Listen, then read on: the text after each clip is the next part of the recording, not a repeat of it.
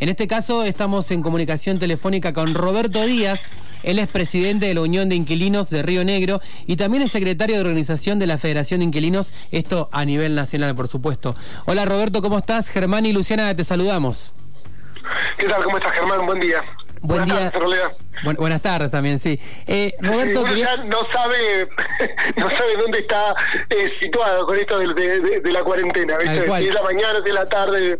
Bueno, muchos dicen que si no todavía no almorzaste, sigue siendo buen día bueno, acabó así. Ah, acá, eh, eh, buenas tardes. Buenas tardes. Por, nuestro, lado, buenas tardes. Bueno, por acá, por acá también. Eh, Roberto, queríamos hablar con vos también por, bueno, ayer el presidente de la Nación, Alberto Fernández, estuvo hablando también, digamos, la ministra de Hábitat, Todesca, de una posible extensión de este decreto 320 que congelaba, digamos, las tarifas para alquileres. ¿Cómo ven la situación ustedes?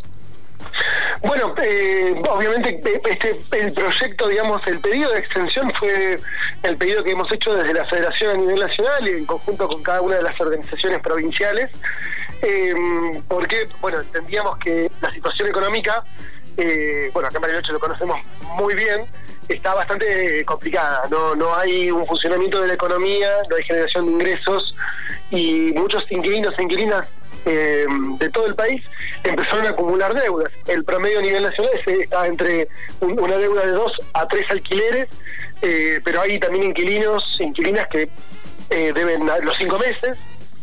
Y obviamente que eso es una sentencia de desalojo prácticamente, porque si se terminaba el decreto, que justamente impide los desalojos, prohíbe los desalojos, congela los precios y extiende los contratos eh, que se vencían de marzo en adelante y ahora va a extender todos, todos esos contratos y también los que tengan vencimiento de ahora en adelante se extiende de forma automática.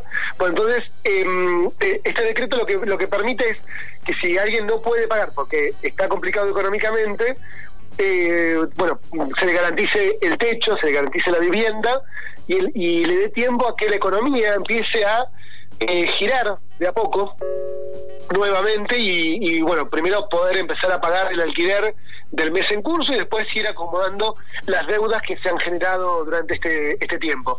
Así que nos parecía fundamental porque teníamos en Río Negro 70.000 eh, familias eh, perdón, 70.000 personas eh, que estaban en condiciones de, de, ser desalojadas y a nivel nacional alrededor de 500.000.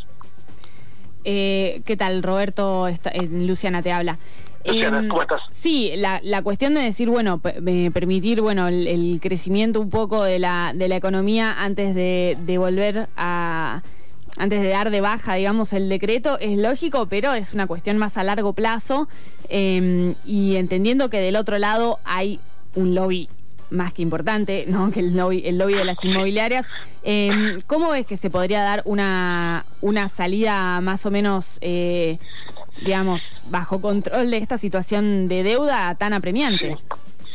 Sí. Eh, lo que permite el decreto, vamos a ver ahora si el decreto que firman es igual al primero, eh, es que se empieza a pagar. O sea, no, no corren intereses ni punitorios, o sea, se paga directamente el, el alquiler puro, eh, y lo único que se aplica es una tasa del Banco Nación, que es ínfima, poner cada 10 mil pesos son 150 pesos. Eh, es lo único que, se paga y se puede, digamos, antes de cualquier eh, situación judicial, las partes están obligadas por el mismo decreto a sentarse a una mesa y negociar. esa, esa, negociación tiene que ser una firma, como condición previa y necesaria a cualquier judicialización, ¿no? Pero en el marco del decreto igual los juicios están suspendidos. Estamos hablando cuándo. Esto que decís vos, cuando termine, digamos, el decreto 320, cómo se sale, cómo se puede acordar con el, con el propietario, ¿verdad? Eh, y nosotros lo que estamos pidiendo al gobierno nacional es que así como entregó ATP a grandes empresas y grandes corporaciones del país para sostener las fuentes de laburo, creemos que tiene que haber una política de endeudamiento hacia el sector de inquilinos, porque eso también, digamos, no solamente garantiza el techo, y, y, no, y, además equipara a los trabajadores que están más ligados al cuentapropismo, eh, eh, sino que también después eh, tiene una política hacia los propietarios para descomprimir esa situación. Y aparte el dinero que se vuelca al mercado interno también. Claro. entonces creemos que esa es una, una política que podría funcionar para el año que viene, cuando se termine el decreto, primero para pagar las deudas y que nadie sea desalojado, que nadie tenga juicios, eh, ni, los garantes de esos contratos tengan juicios, porque nadie va a estar tampoco en condiciones de, andar judicializando, digamos, pagando juicios que son carísimos. Em, y, después, por otro lado, lo que entendemos es que el, gobierno tiene que empezar a aplicar un, control de precios sobre los alquileres. No alcanza con que el Banco Central empiece a decir los índices con los cuales debería aumentarse los alquileres, sino que además debería haber un control sobre eh, el primer año de los contratos, digamos, que es eh, el primer año es esto no cambió, digamos, a la ley mm. vieja, es lo que se pacta entre el propietario y el o el inmobiliario y el inquilino. Entonces, ahí es donde se produce hoy eh, o donde las inmobiliarias están subiendo muchísimo el precio como estrategia porque saben que durante el segundo y tercer año el aumento no lo van a decidir, decidir ellos, sino que lo va a decidir el Estado a través del Banco Central. Claro. Entonces, ahí es donde tenemos que, apuntar ahora eh, las propuestas políticas, digamos, para que el gobierno nacional pueda escucharnos y, ver si podemos tener una transición y una salida del decreto ordenada y sin que nadie, digamos, eh, se quede primero desalojado y después que, los precios sean accesibles y que estén de acuerdo a los salarios que tenemos en este momento. Bien, eh, lo comentamos a la audiencia, estamos hablando con Roberto Díaz, él es presidente de la Unión de Inquilinos de Río Negro y también participa en la Secretaría de Organización de la Federación de Inquilinos. Roberto, por último, también te quería, me interesa saber en realidad si tienen algunos datos duros, por ejemplo, en Río Negro y en la Nación, cuántos inquilinos e inquilinas hay en el país.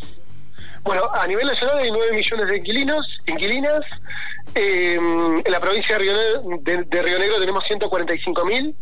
Eh, después, eh, más o menos, se calcula, hay, hay algo, una regla que es bastante, que se aplica en todas las ciudades, que es que el 21%, este es el promedio de, una ciudad, es inquilina en el día de hoy. Esto es una, un dato que en los últimos 12 años se fue mm, agravando, digamos, cada vez el proceso, digamos, de, de, concentración de la vivienda fue cada vez peor y cada vez tenemos más inquilinos y menos propietarios. Eh, y esto tiene que ver con justamente el negocio millonario que es eh, el alquiler y el, y el, y el y el esquema inmobiliario que tenemos hoy en la Argentina, porque como están todos los precios dolarizados y los y los salarios especificados, no hay forma digamos, de que, mm, de que alguien pueda comprar. Entonces, como no pueden comprar, quedan expulsados del mercado de compra y pasan a ser todos inquilinos automáticamente. Y obviamente el sistema de créditos es muy pobre, digamos, o es un usurero prácticamente. Entonces, en realidad, cuando vos accedes a UNUBA, que es todo lo que estaba planteado hasta hace poco tiempo, en realidad termina siendo inquilino del mercado financiero de préstamos. O, sos inquilino del mercado eh, del mercado de alquileres o de los bancos, digamos, básicamente, porque no lo termina de pagar nunca. Y después lo que hay en la provincia de Río Negro es que tenemos un promedio de el 50%, 51% del ingreso se destina solamente al pago del alquiler.